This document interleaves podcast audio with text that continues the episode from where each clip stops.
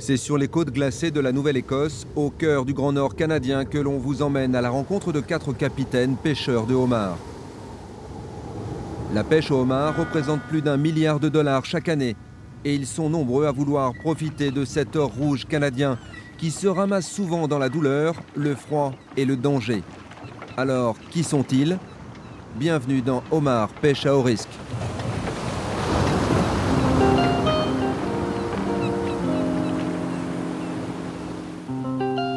Gail est l'unique femme capitaine de tout le district et probablement l'une des seules pêcheuses de homard au monde.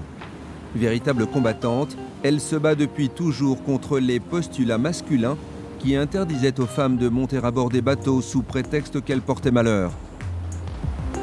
Une consigne encore d'actualité il y a une trentaine d'années. Mais l'heure de la revanche a sonné. Elle est aujourd'hui la capitaine du plus gros bateau du port de Lunenburg. Et grâce au soutien indéfectible de sa compagne Catherine, qui travaille avec elle aussi sur le bateau, elle ne compte pas s'arrêter là. J'ai grandi dans l'industrie de la pêche. Toutes les personnes de ma famille dont je me souviens étaient aussi dedans. Aussi bien du côté de mon père que de celui de ma mère. J'ai grandi avec un marteau à la main. J'aidais mon père à construire des pièges au sous-sol. C'est là que j'ai appris à faire tous les boulots possibles. Mais seulement à quai. J'avais pas le droit à l'époque de monter sur les bateaux. Les femmes n'avaient pas leur place à bord. Alors j'ai forcé le destin. Et je suis devenue la première femme de ma ville à bosser sur un bateau et à faire la même chose que les hommes. J'ai commencé par mettre les bagues sur les pinces des homards. Généralement, c'est comme ça qu'on commence une carrière de pêcheur. À partir de là, j'ai fait mon chemin. J'ai combattu le mal de mer. J'ai tout surmonté parce que je voulais être pêcheur, quoi qu'il en coûte. Je me suis même pas posé la question de savoir si j'en étais capable physiquement. Je voulais le faire, c'est tout. J'ai repoussé mes limites, je suis allée au bout de moi-même. Au début, j'avais les muscles endoloris, les genoux meurtris, mais j'ai tenu bon. Si j'avais le mal de mer, je continuais à travailler en vomissant. Plus tard, j'ai appris à gérer la remontée des casiers. Lorsque le casier remonte, il faut l'attraper et le tirer pour le mettre sur le pont. C'est extrêmement physique, mais j'aime vraiment ce travail. Jamais je n'ai demandé de l'aide. Je voulais prouver que je pouvais le faire, que j'étais capable de le faire comme un homme, être un vrai marin. Quand tu commences à pêcher, on te file les trucs qui sont les plus durs à faire sans rien t'expliquer. C'est idiot, mais c'est comme ça. C'est à toi de trouver le moyen de t'en sortir et de comprendre comment gérer le bateau. Il y a un gars que je n'oublierai jamais. Alors qu'on s'apprêtait à partir en mer, il était juste derrière moi à l'arrière du bateau. Il m'a dit Qu'est-ce que tu fous là? Tu devrais être à la maison à faire la cuisine et la vaisselle. Je sais pas si c'était une blague. En tout cas, il avait pas l'air de plaisanter. J'ai jamais oublié ce moment. Je me souviens encore de son visage. C'était vraiment dur à encaisser. De toute façon, c'est une industrie impitoyable autant pour les hommes que pour les femmes. C'est difficile d'y entrer maintenant, juste financièrement. La partie la plus difficile, c'est d'avoir sa licence. C'est vraiment un gros investissement. Avant, c'était un petit business qui restait dans la famille, ça restait à taille humaine. Maintenant, les grosses entreprises tentent de prendre de plus en plus d'ampleur et de transformer cette pêche en une grosse machine commerciale. C'est dommage.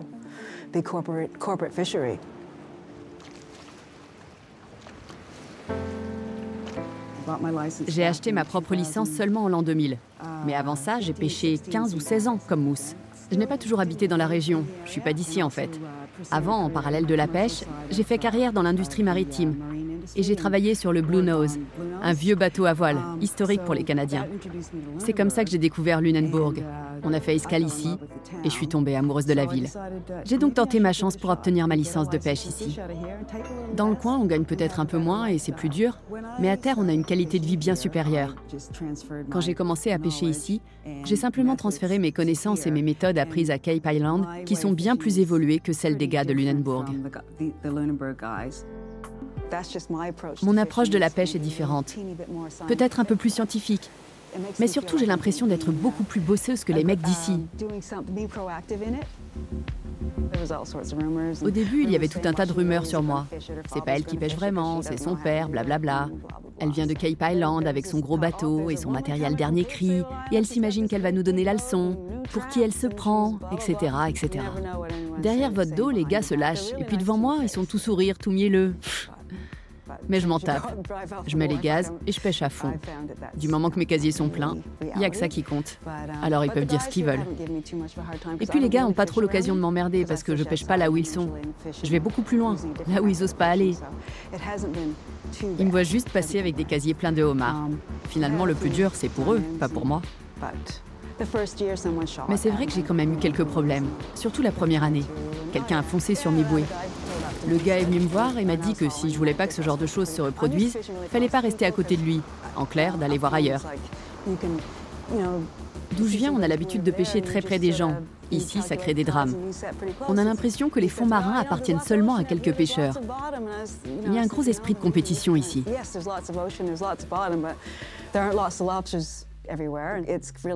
Ça me convient bien, parce que je vais pas mentir, j'adore la compète. Et je vais essayer d'attraper le plus de homards possible. Je veux pas forcément être la meilleure femme capitaine, je veux être le meilleur capitaine tout court, homme ou femme confondu. Je sais que ma partenaire, ma compagne, n'aime pas ce côté compétition chez moi, mais je peux pas m'en empêcher. Leur montrer que je suis la meilleure, c'est ma principale motivation.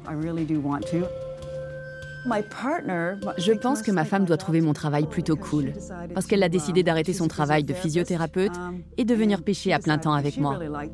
Tout le monde disait que c'était une très mauvaise idée, mais maintenant on pêche ensemble. C'est vraiment cool qu'elle aime ça aussi.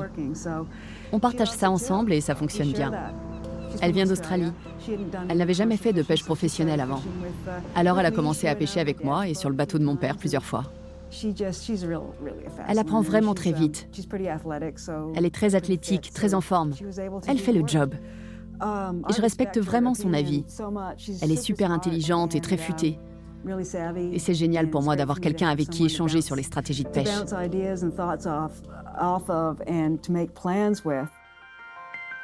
Catherine, c'est le chef de pont. Le pont, c'est la zone la plus dangereuse. Le problème, c'est que la personne que j'aime le plus au monde est là dehors face au danger. C'est hyper stressant. Je pense souvent à ce scénario catastrophe. Le pire peut arriver si vite, comme une noyade ou une blessure grave. Catherine représente tout pour moi. Donc c'est à la fois ma plus grande angoisse et ma plus grande satisfaction de l'avoir là. C'est intense comme sentiment. Perdre un proche en mer, c'est horrible. Je ne sais pas comment les gens font pour se remettre de ça. Vous savez, sur un bateau, c'est une petite équipe. C'est un peu comme une famille. Avec Catherine, on est mariés depuis 2016. Oui, c'est ça, septembre 2016. Et en ce moment, on parle même d'avoir un enfant ensemble. D'ailleurs, on pense que ce serait parfait de le faire maintenant. Vous savez, on rajeunit pas, on n'est plus toute jeune, enfin surtout moi. On va devoir trouver quelqu'un pour la remplacer à bord et s'organiser. Enfin, comme font tous les parents pour accueillir un enfant. Pour des raisons évidentes, c'est pas facile pour deux femmes d'avoir un bébé. On a déjà fait les démarches, on a été dans une clinique et on est sur liste d'attente. La liste d'attente est vraiment longue. Donc on s'ouvre à d'autres options. Il y a beaucoup de choses qu'on peut faire de nos jours. Enfin, non, pas tant que ça. Il y a trois ou quatre façons différentes de faire les choses. Par exemple, je ne suis pas opposée à l'adoption, mais Kat veut avoir son enfant. Alors qui suis-je pour dire non? On va faire un enfant. Être lesbienne à Lunenburg, c'est plutôt facile. On est très bien accepté et ça c'est vraiment génial. Je suis tellement heureuse de pouvoir vivre ma vie comme je l'entends. Jamais j'aurais pu imaginer ça plus jeune. Surtout en grandissant à Cape Island. Ce bled est réputé pour être le patelin qui regroupe la plus grande concentration de beaufs de toute la Nouvelle-Écosse.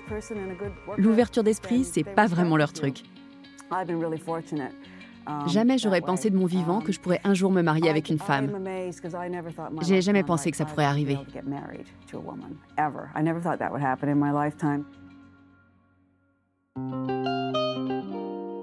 Que de chemin parcouru pour la capitaine du Nelly Row, porte-drapeau d'une nouvelle génération de femmes pêcheuses.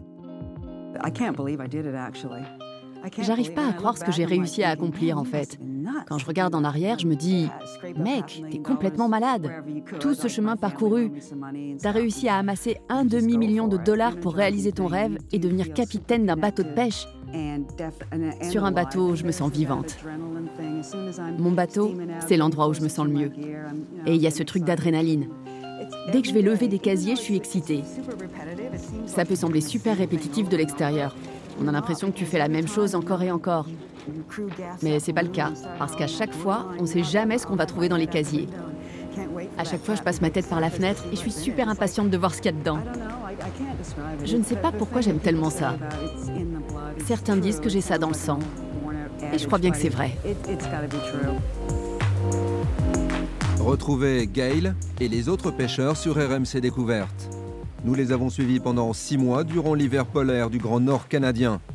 Omar pêche à haut risque sur RMC Découverte, en replay et sur toutes les plateformes.